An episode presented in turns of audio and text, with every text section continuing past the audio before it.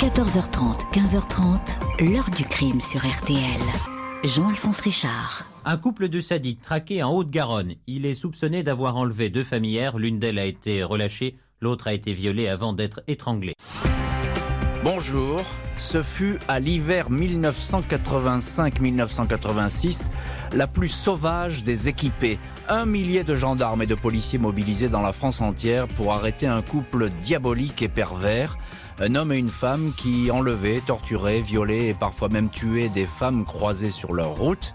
En quelques semaines, sept victimes vont être recensées, un couple uni pour le pire, un cas rare en matière criminelle. C'est cette course infernale que je vais vous raconter aujourd'hui, celle de Jocelyne Bourdin et Marc Fasquel, l'épouse et son mari. Plus de 35 ans après les faits, on a toujours bien du mal à comprendre les ressorts qui ont animé ces deux personnages, qualifiés dans les journaux de maléfiques. L'enquête et les expertises psychiatriques ne vont jamais livrer toutes les clés de leur parcours. Quel pacte le mari et l'épouse avaient-ils conclu pour aller jusqu'au bout de leur perversion dans ce duo infernal, lequel entraînait-il l'autre à aller toujours plus loin et à commettre l'irréparable? Question posée aujourd'hui à nos invités. L'affaire Bourdin-Fasquelle, les Bonnie and Clyde du vice. Martine, je m'excuse de vous avoir maltraité. C'est l'enquête aujourd'hui de l'heure du crime, la seule émission radio 100% fait divers. Je vous retrouve dans un instant sur RTL. 14h30, 15h30, Jean-Alphonse Richard sur RTL. L'heure du crime. Aujourd'hui, dans l'heure du crime, l'affaire Bourdin-Fasquelle. À l'hiver 85-86, ce couple marié va signer une cavale criminelle sans précédent, une chasse perverse sur les routes de France pour enlever des femmes et les violer. Équipée infernale qui commence en Charente. Ce 27 décembre 1985, Michel Renéric accompagne en voiture sa fille Martine, 25 ans, jusqu'à Barbezieux-Saint-Hilaire, en Charente. 400 km à parcourir depuis Pau. Martine a déposé il y a quelque temps une petite annonce, une demande d'emploi pour un job de taxi ou d'ambulancière. Elle a été contactée par monsieur et madame François-Xavier de Pontieux propriétaire d'une compagnie d'ambulance en Charente. Rendez-vous a été donné à Barbezieux. Le couple est là, elle, une femme brune aux cheveux courts, de taille moyenne, plutôt robuste, avenante et enjouée, lui, un blond élancé, petite moustache, très poli, qui fume cigarette sur cigarette. En guise d'entretien d'embauche, Martine et son père sont invités à la boule d'or, la bonne table du coin. Le dîner se déroule dans la bonne humeur, s'achève peu après minuit. Michel, le papa, reprend la route de Pau, il est satisfait, sa fille a été embauché. Ses patrons vont l'héberger. Martine embarque dans la Renault 25 du couple jusqu'au village de Condéon, une maison en rase campagne. La porte à peine franchie, l'homme sort un pistolet et enfonce un chiffon dans la bouche de la jeune femme. Elle est ligotée. Il commence à la violer sous le regard de son épouse qui l'encourage. Martine est insultée, frappée, violée à plusieurs reprises. Le supplice de Martine Renek ne s'achève qu'au petit matin.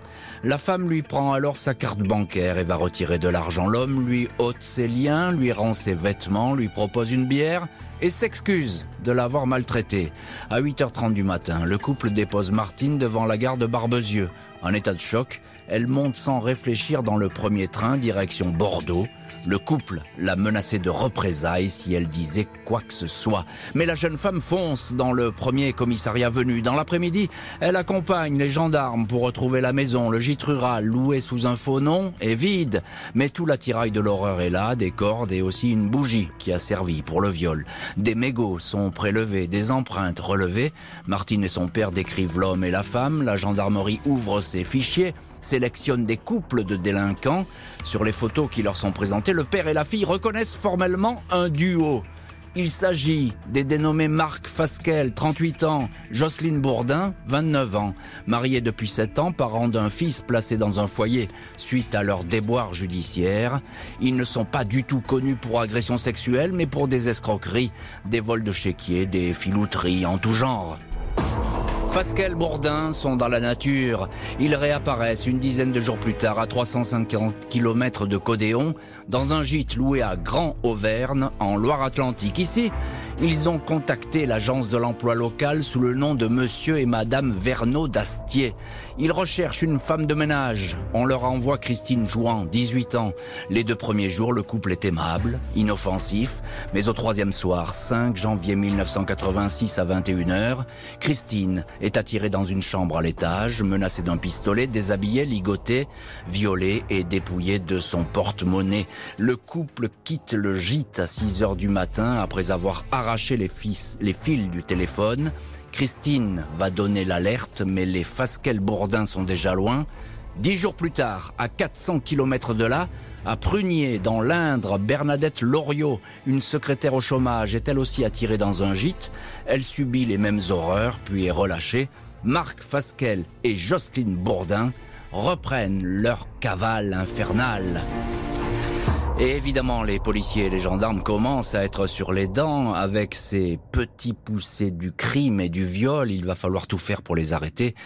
Comment cela? Eh bien, on va le voir évidemment dans les chapitres suivants de, de cette heure du crime. On va s'arrêter pour l'instant pour le début, qu'on peut dire comme ça, les prémices de, de, cette affaire avec ces trois euh, premières euh, victimes et avec notre premier invité, c'est Georges Charrière. Bonjour Georges Charrière.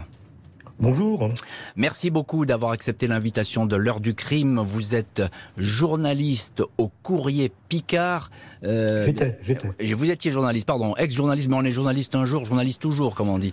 Tout à fait. Euh, voilà, donc vous étiez journaliste au, au courrier Picard. Euh, la Picardie, on va y venir dans cette affaire parce que c'est un territoire qui est important pour comprendre un petit peu euh, cette histoire. Euh, vous avez suivi toute cette affaire, Georges Charrière. déjà, Fasquelle et Bourdin, ils sont très vite identifiés, ils sont reconnus absolument par leurs victimes qu'ils ont relâchées. Qui, qui est ce couple? Qui sont-ils? Alors, euh, Marc Fasquelle, lui, c'est quelqu'un qui vient de la Somme, hein, qui vient, il, il, est né à Amiens. Hmm. Il est né à Amiens et chez vous, donc, dans, dans, dans, votre région. Il est né à Amiens, chez nous, hein, euh, en Picardie, dans la Somme. Et euh, son père est, euh, son père est un, il est dans une famille euh, aisée. Son père est ingénieur. C'est un enfant qui euh, qui a tout ce qu'il faut pour bien vivre. il habite ensuite à la Chaussée-Tirancourt, qui est une, une, commune qui est distante d'une une petite vingtaine de kilomètres d'Amiens. Et il habite dans ce petit dans ce petit village. C'est quelqu'un qui en quel tous les espoirs sont, sont portés, mais qui va décider de de ne rien faire. Il n'aime pas l'école. Il n'aime pas ce qui s'y passe. Et puis très jeune, il va commencer à délinquer. Et très jeune, on va, il va commencer à faire des, des bêtises plus ou moins grosses. Justine Bourdin, mmh. elle, c'est une, une femme sans histoire. À l'école, c'est une bonne élève. Elle rêve de devenir infirmière. Mmh.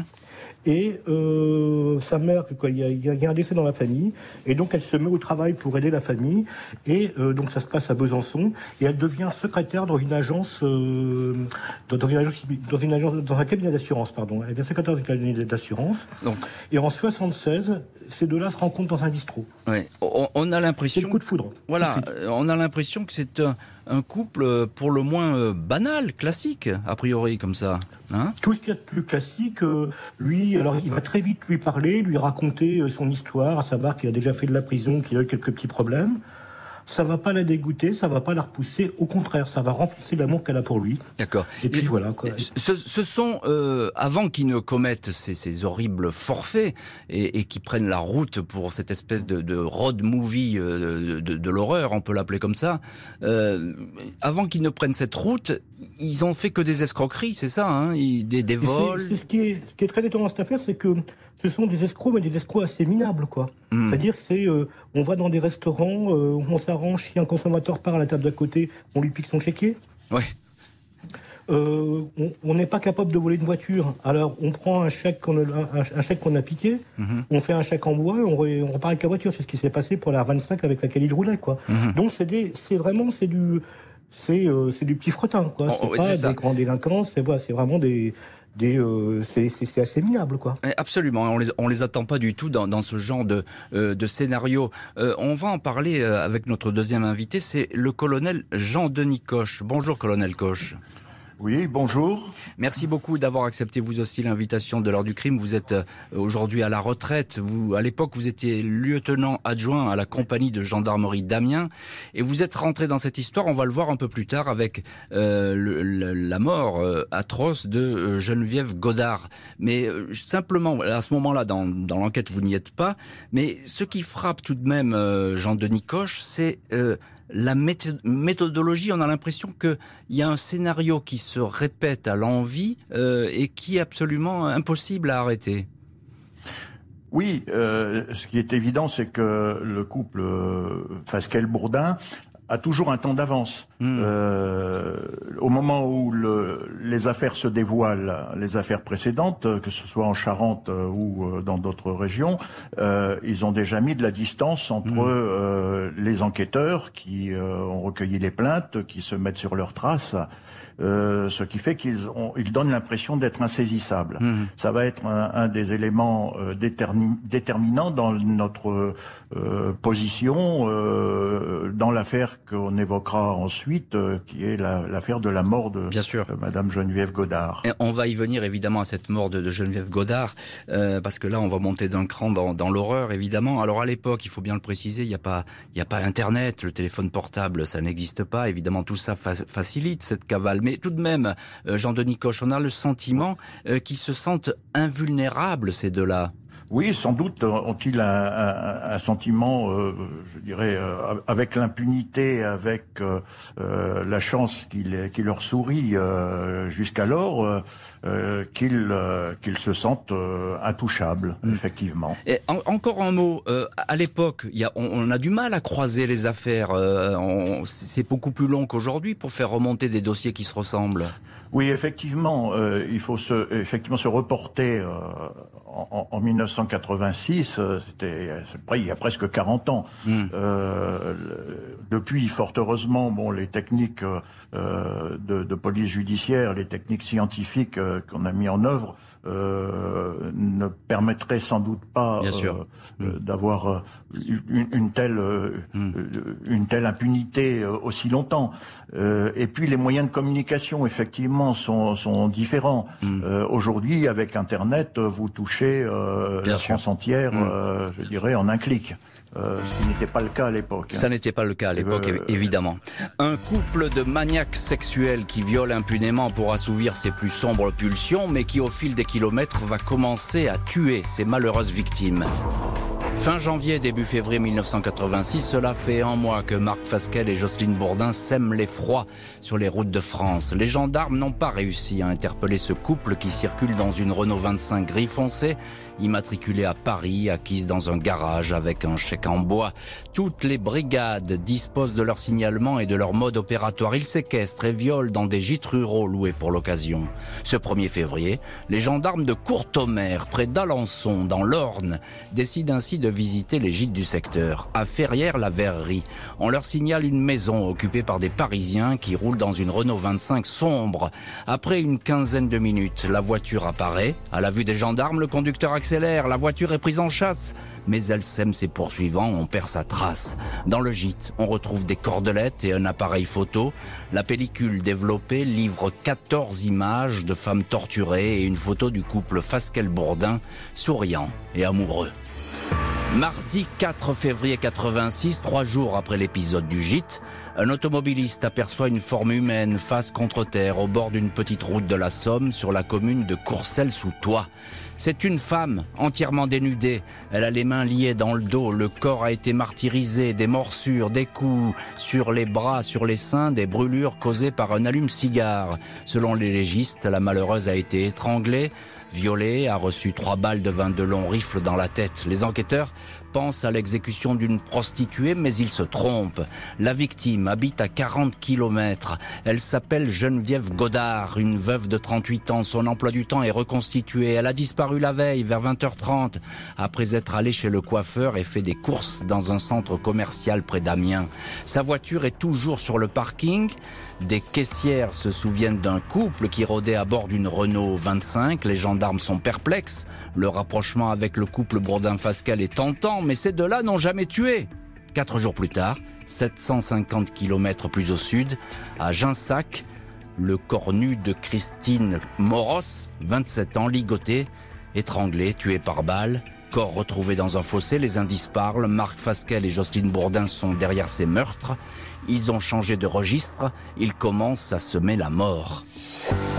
La presse est alertée, les visages du duo de la terreur, comme titre un journal, s'affichent partout. Les témoignages affluent, le plus souvent fantaisistes.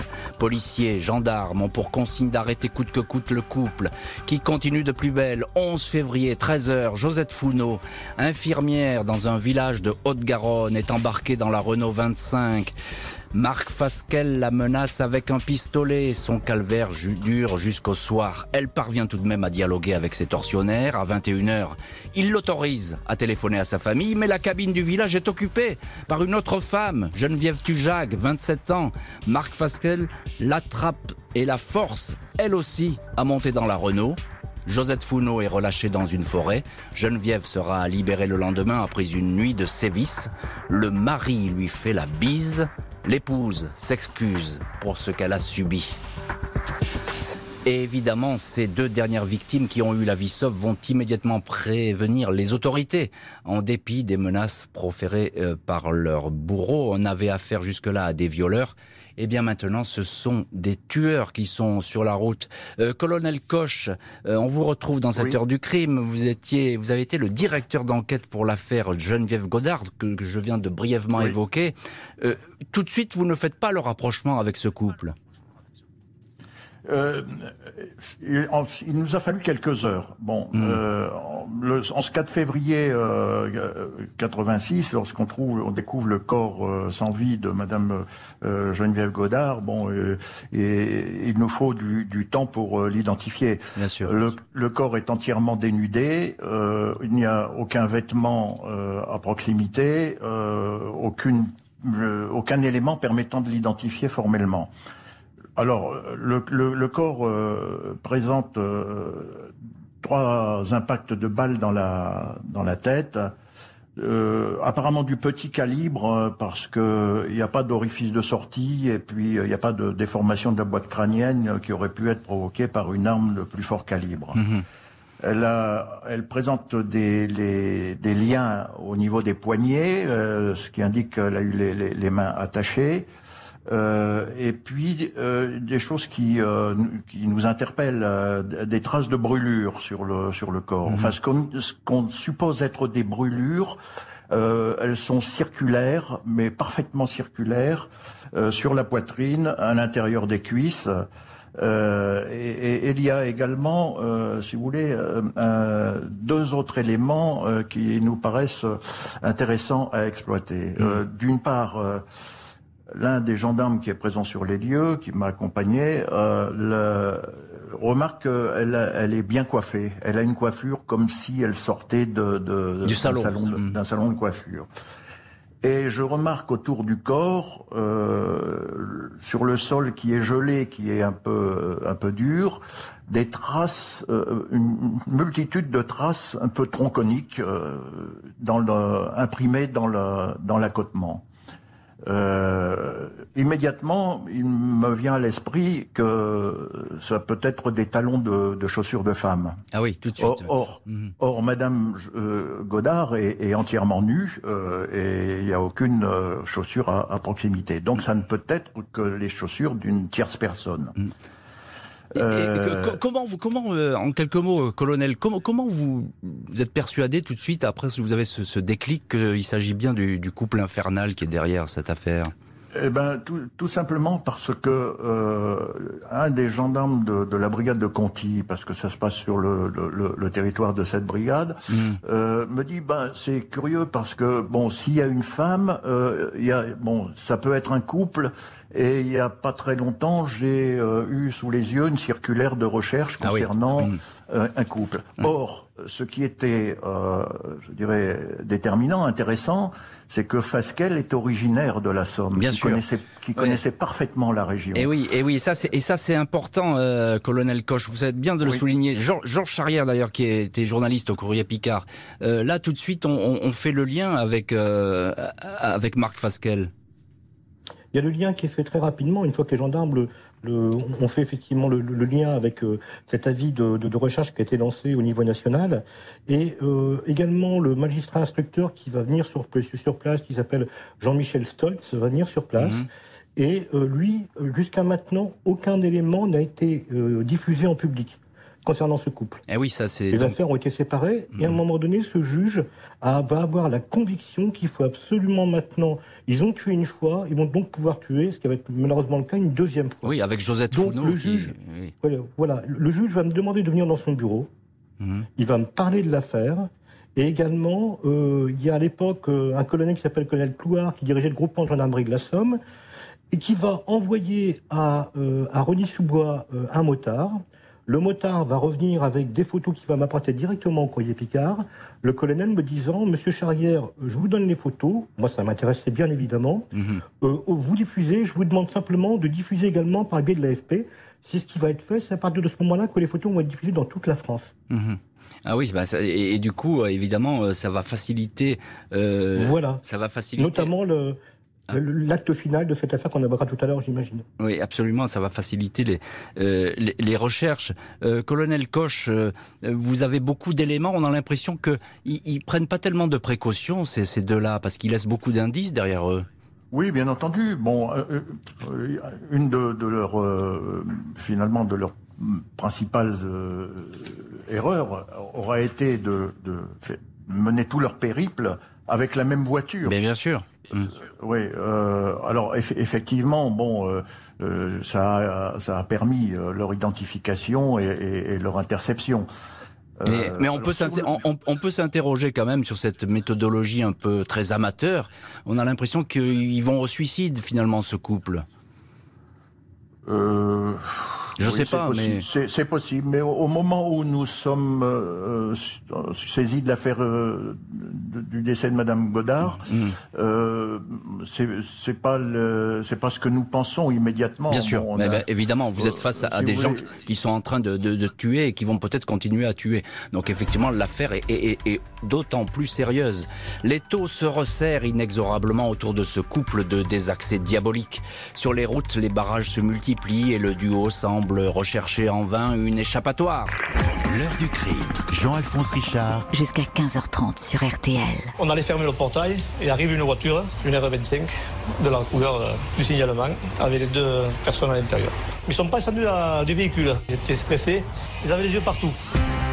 Au programme aujourd'hui de l'heure du crime, la trajectoire hallucinante de Jocelyne Bourdin et Marc Fasquelle. Fin 85, début 86, ce couple a été enlevé, séquestré et violé sept femmes. Deux ont été tuées. La psychose s'installe, les arrêter est une priorité. 13 février 1986, deux jours après leurs derniers enlèvements, Jocelyne Bourdin et Marc Fasquelle s'arrêtent dans une station-service à la limite des villages d'Arthès et Saint-Juéry dans le Tarn. Le pompiste les reconnaît. Son épouse donne l'alerte. Trop tard, la voiture redémarre en trombe avant l'arrivée des gendarmes. Le lendemain, un représentant de commerce qui circule sur une route secondaire près de Valence d'Albigeois se rend compte qu'il roule derrière la Renault 25 dont on parle justement à la radio. Il s'arrête à la première gendarmerie à Trébasse. À ce moment-là, plus de 1000 gendarmes et policiers, une équipe de tireurs d'élite et 5 hélicoptères quadrillent le secteur. 11h55, village de Montmartier au sud de Montauban. Une quatrelle de gendarmerie fait barrage, la Renault 25 déboule, accélère, percute le véhicule officiel puis tente de reculer. Un gendarme fait feu à sept reprises. Au volant, Marc Fasquelle s'effondre. Jocelyne Bourdin, cheveux apprêtés, yeux maquillés, sort les mains en l'air. Elle tremble. C'est injuste, c'est injuste, répète-t-elle. Il va mourir. Marc Fasquelle, touché au poumon, décède dans l'hélicoptère qui l'emmène à l'hôpital. Jocelyne Bourdin est conduite à la gendarmerie de Castel-Sarrazin dès les premières heures de garde à vue. Puis, lors des comparutions, les enquêteurs et les juges prennent la mesure du personnage. Elle fait porter la responsabilité de cette tragique équipée sur les épaules de son mari décédé. C'est lui qui l'aurait tenue sous sa coupe, menaçant de la tuer, elle et leur fils, si elle n'exécutait pas ses ordres. Elle répète avoir agi sous la contrainte, elle était terrorisée, elle n'avait pas le choix. Les psychiatres détectent chez elle une forme de masochisme complémentaire au sadisme dont aurait fait preuve son époux, mais les experts notent que cette femme ne semble exprimer aucune forme de remords. Et Jocelyne Bourdin qui pendant des mois, désormais, va faire le tour des cabinets d'instruction où le duo euh, a sévi. Georges Charrière, ancien journaliste au Courrier Picard, vous avez suivi toute cette affaire. Euh, quand on l'écoute, Jocelyne Bourdin, euh, bah, c'est une victime, rien d'autre. Oui, mais ça, ça, colle pas. Ça colle pas avec colle pas, mais, ça colle pas, mais, ça, colle, ça colle pas, mais elle insiste. Hein. Oui, mais ça colle pas avec le témoignage des victimes. Des victimes vont dire que lorsque elles ont été violées, Bourdin est là et encourage. Mmh et, Bourdin va aussi faire des photos. Mmh que les gendarmes vont retrouver. Donc effectivement, comme comme son euh, comme comme Pascal est, mort, c'est facile pour elle de dire qu'elle n'y euh, est pour rien et qu'elle a risqué sa vie. Mais les victimes, elles, notamment au procès, même qui, qui s'est tenu à huis clos, elles vont dire tout le contraire. Elles vont dire qu'elle avait l'air de prendre autant de plaisir que lui hmm. à ce qui se passait. Hmm. Euh, alors, colonel Coche, vous, vous, avez, vous êtes rentré dans cette enquête pour la mort de, de Geneviève Godard. oui. Est-ce que vous savait euh, à ce moment-là, quand il y a eu ces arrestations et, dans les mois qui ont suivi, avec ces auditions auprès des enquêteurs, auprès des divers juges d'instruction, euh, quel a été le déclic? Pourquoi ce couple est-il passé à l'acte de cette façon? Pour l'instant, c'était des escrocs. Ils deviennent des violeurs et des tortionnaires. Euh, il y a peut-être une, hypothèse sur le sur le premier meurtre, sur le notamment le meurtre de Madame Godard. Mmh. Madame Godard était euh, originaire d'un petit village au nord d'Amiens. Euh, il est, il n'est pas impossible que euh, lorsqu'ils l'ont enlevé sur le parking du l'hypermarché Mammouth à Dury, mhm. ils aient parlé et que elle ait pu effectivement donner des recueillir des éléments d'identification qu'elle aurait pu dénoncer, notamment sur sur Fasquelle parce que au fond, bon, euh, elle était originaire d'un village qui n'était pas très éloigné de la chaussée de Tirancourt où avait vécu Fasquelle.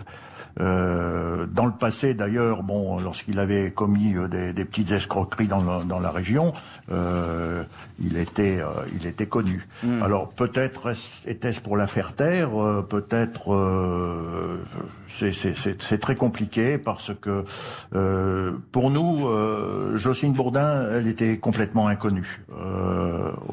oui, c'est lui, c'est lui l'escroc, hein, c'est lui qui est connu de la justice. Elle, vous la connaissez pas. Non, non, pas du tout. Non, non, non, non. C'est une, euh, enfin, nous, c'est une découverte hein, pour nous. Euh, et, et, en fait, euh, ce qui euh, nous permet de penser qu'elle a eu une participation très active dans la dans l'assassinat de, de, de, Madame Godard, euh, c'est ce sont ces traces de, de, de talons de chaussures à proximité du corps, euh, ce qui prouve qu'elle a accompagné la victime jusqu'à ses derniers instants à l'extérieur. Je rappelle que le 4 février, quand on trouve le corps, il gèle, il fait froid. Hmm. Cette femme est nue, elle est, elle est, elle est dehors, elle est, elle est abattue. Euh, je dirais, exécutée euh, sur au, à la lisière d'un bois en, pleine campagne, c'est sordide. Et, euh, et, donc, la tortionnaire, ce que vous dites, c'est important, colonel Koch, parce que vous connaissez parfaitement cette affaire et vous l'avez traitée, vous avez enquêté dessus. C'est ces traces de talons qui sont accablantes, évidemment, pour euh, pour cette femme.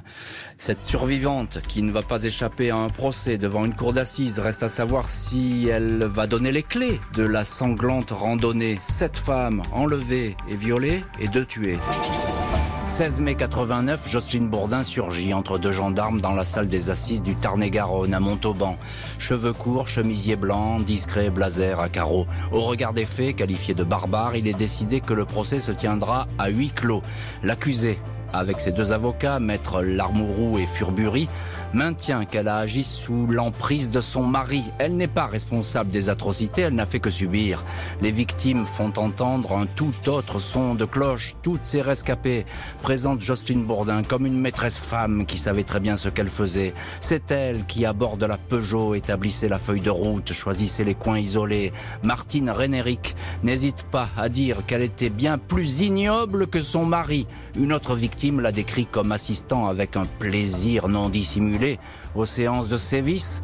Pas une figurante, le cerveau du couple, c'était elle, affirme cette témoin.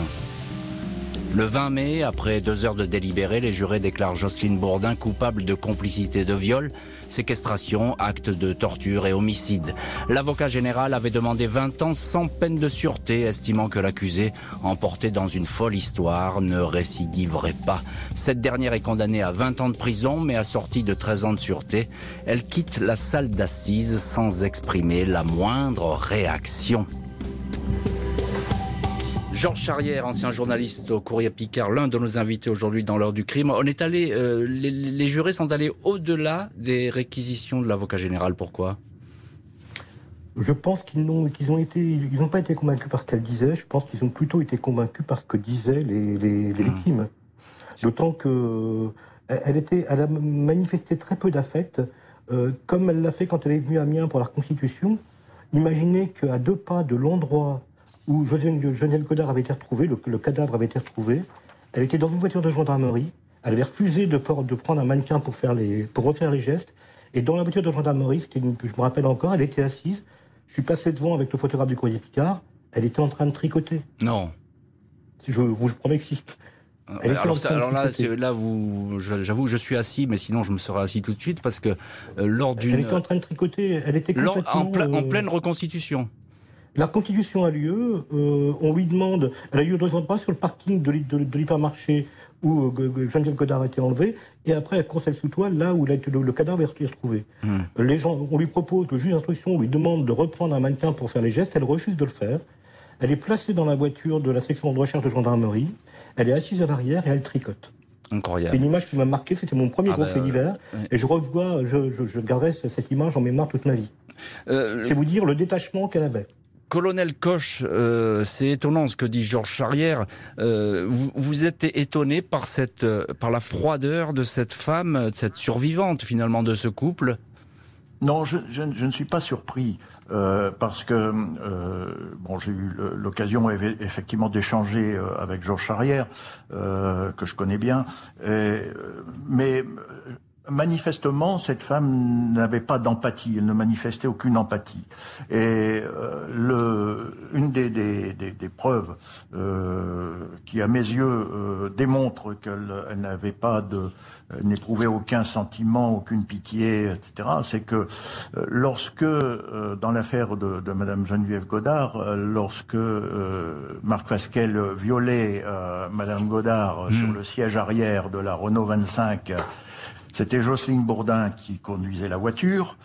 Les brûlures qu'on a découvertes sur le corps de, de Madame euh, Godard étaient des brûlures qui provenaient euh, très vraisemblablement de la de l'allume-cigare euh, de, la voiture à l'avant de la mmh. voiture. C'était donc très probablement le Jocelyne Bourdin qui actionnait l'allume-cigare et qui le passait à son à son mari. Euh, est-ce que est-ce que vous est-ce que vous est-ce que vous diriez colonel Coche en, deux mots, mais est-ce que vous diriez qu'elle était peut-être le, le, cerveau de cette équipée sauvage? C'est très difficile à dire euh, parce que je, je pense que Jocelyne Bourdin euh, sans euh, Marc Pascal effectivement ne serait n'aurait pas euh, vécu hmm. cette cette aventure macabre et, et, l'inverse peut-être aussi. Oui, bien sûr. Et, Marc Pascal sans elle, il n'est rien. Voilà, je pense qu'elle qu'ils étaient très complémentaires. Elle était sans doute plus euh, plus intelligente que lui euh, et, plus déterminée que lui. Euh, en tout cas, elle n'a pas manifesté beaucoup de sensibilité. Hein. Moi, je l'ai vu aux assises. Hein.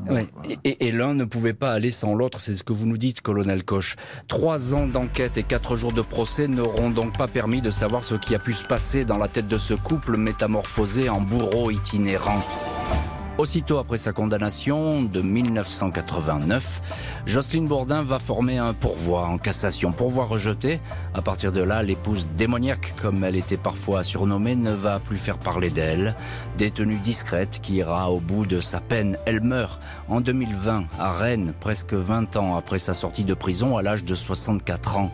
L'épouse de Marc Fasquelle, un mari qu'elle avait tenté de présenter comme le seul coupable, n'a jamais révélé les secrets de cette cavale inouïe, de cette dérive criminelle qui semble préfigurer celle qui rendra tristement célèbre un autre duo criminel, Michel Fourniret et Monique Olivier. Et voilà euh, pour la, fin euh, de, ce couple infernal qui a semé la terreur sur les routes de France. Il est rare qu'un couple marié soit engagé dans une entreprise euh, criminelle, encore moins pour, des viols. Colonel Coche, vous confirmez, c'est un cas de figure qui n'est pas fréquent. On pense évidemment, je viens de le dire, au couple Fourniret. Oui, bien entendu. Bon, c'est une affaire tout à fait hors norme. Euh, et bon, j'en ai connu d'autres hein, euh, après, mais euh, en tout cas, celle-ci m'a énormément marqué, puisque je vous dis 40 ans, puisque 40 ans plus tard, presque 40 ans plus tard, j'ai encore ouais. en souvenir les tout, tout, tout, toutes les, tout, tout le déroulement de, de, ces, de ces recherches, Bien de sûr. ces euh, de ce rassemblement de preuves. Euh, Qu'est-ce voilà. qu qui vous a marqué le, le, plus, colonel Koch, dans cette histoire? Est-ce que c'est la, euh, la, la, méthodologie, la personnalité des, des bourreaux, ou bien ces scènes de crime qui sont tout de même épouvantables?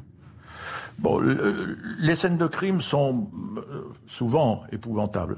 Euh, Celle-là, euh, c'est surtout la, méthodologie pardon, Mmh, ouais. euh, qu'il a fallu employer pour euh, mettre fin à leur cavale. Mmh. Parce que euh, il était évident à nos yeux, euh, Georges Charrière l'a rappelé tout à l'heure, le, le, le, colonel Clouard, qui était mon supérieur, euh, voulait qu'on aille vite.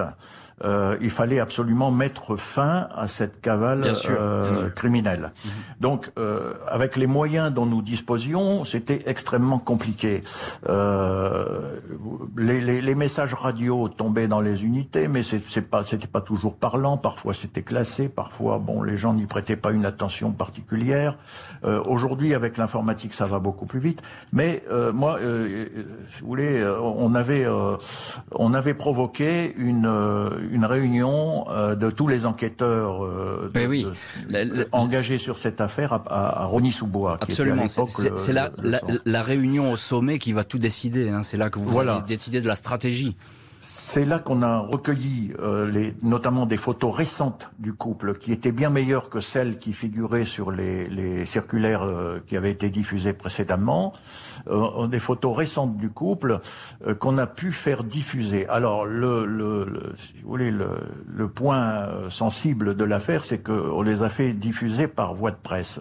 Ah oui, mais vous n'aviez pas le choix j'ai j'avais euh, établi un lien particulier avec Georges Charrière et je lui avais demandé s'il pouvait euh, nous aider ouais. dans ce domaine, et... notamment par le biais de l'agence France Presse. Bon. évidemment, et lui, lui, il va diffuser ses photos. Il est avec nous d'ailleurs, c'est notre deuxième invité oui. dans cette heure du crime. C'est Georges Charrière, ancien journaliste au Courrier Picard.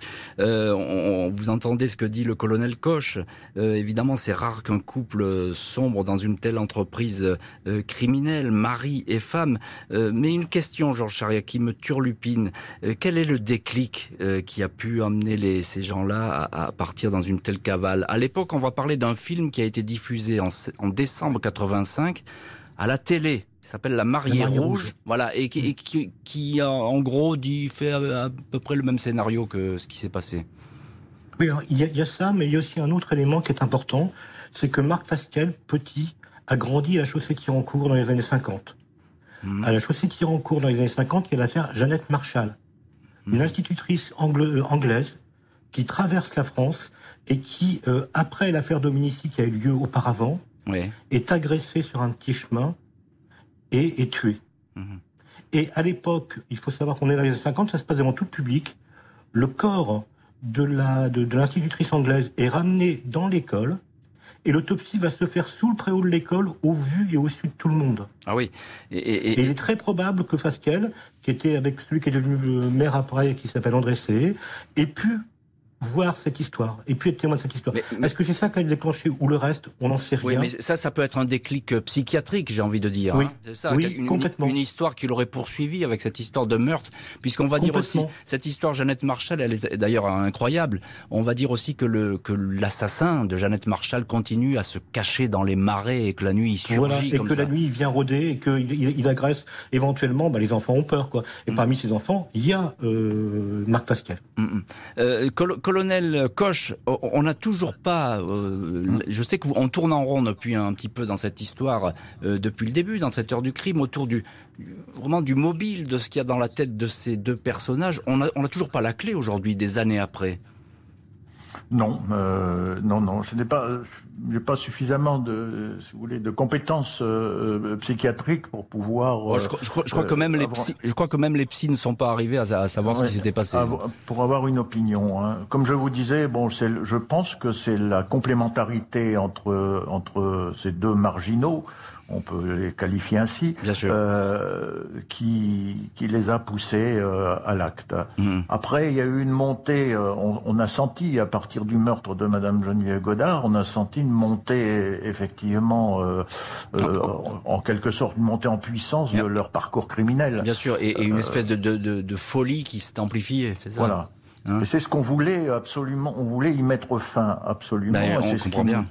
Et c'est ce qui nous a euh, poussé à, à, utiliser des moyens je dirais, moins conventionnels que ceux que nous proposait euh, l'institution euh, pour euh, pour diffuser. Bien sûr. Ça a été difficile, vous savez, parce que à l'époque, la direction générale de la, de la gendarmerie était très prudente on, on, avait eu l'affaire la, euh, du, du, petit Grégory euh, eh quelques temps avant. Donc, donc il, il, fallait aller. Vous marchiez un petit peu sur des œufs dans cette histoire. On, on arrive au bout de l'émission, colonel Coche. Euh, je voudrais avec Georges Charrière le dernier mot. Euh, Georges Charrière, qu'est-ce qui vous a marqué le plus dans cette affaire, à part de regarder euh, Jocelyne Bourdin tricoter dans la voiture pendant la reconstitution Qu'est-ce qui, c'est quoi? C'est la méthodologie de ce couple qui vous a frappé, qui continue à vous frapper? C'est cette espèce, cette espèce de, comme le colonel, je, je suis persuadé que c'est le, couple qui, qui, a fait, qui, a, fait les criminels. Ce qui m'a marqué aussi pour l'anecdote, c'est qu'à un moment donné, je reçois euh, un coup de téléphone au courrier Picard de menace de mort et que pendant une semaine, j'ai été suivi en permanence par le psy. Ah ben voilà, donc... Une voiture euh, donc ça m'a marqué. Heureusement, c'est vrai que c'était pas eux, mais voilà. Euh, merci beaucoup Georges Charrière et colonel Jean-Denis Coche d'avoir été les invités de l'heure du crime. Merci à l'équipe de l'émission, Justine Vignot, Marie Bossard à la préparation, Nicolas Godet était à la réalisation. Jean-Alphonse Richard sur RTL. L'heure du crime.